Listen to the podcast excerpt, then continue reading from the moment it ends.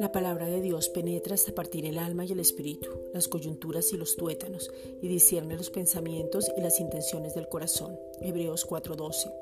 La palabra nos nutre y alimenta, nos centra y enfoca, porque la palabra es Cristo mismo. Colosenses 3:16.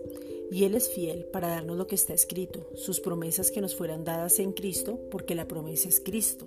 Segunda de Corintios 1:20. Su palabra es verdad, es real, es segura, es confiable y el Padre es un buen Padre todo el tiempo. Juan 8:32. Padre, tu palabra dice que no escatimaste ni a tu propio Hijo. Romanos 8:32. Entonces, ¿cómo no nos darás todo lo que necesitemos? Por eso en este tiempo recibimos la sobreabundancia de tu gracia. Romanos 5:17.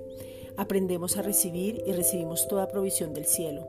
Se cumple que vemos lo invisible, se materializa lo espiritual, la sustancia es manifiesta. Primera de Corintios 2:13. Así como el siervo de Eliseo pudo ver millares de ángeles a su favor para no temer. Primera de Reyes 17:4. Creemos que nosotros vemos lo sobrenatural. Vemos la manifestación de la provisión, Efesios 1.3.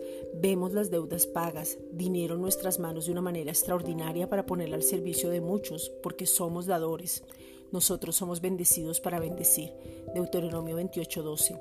Los servicios pagos, la abundancia en comida, el cuidado permanente tuyo, la manifestación de la sanidad establecida. Isaías 53 versículos 4 al 5. Nunca habrá escasez en nuestras casas porque no escaseará.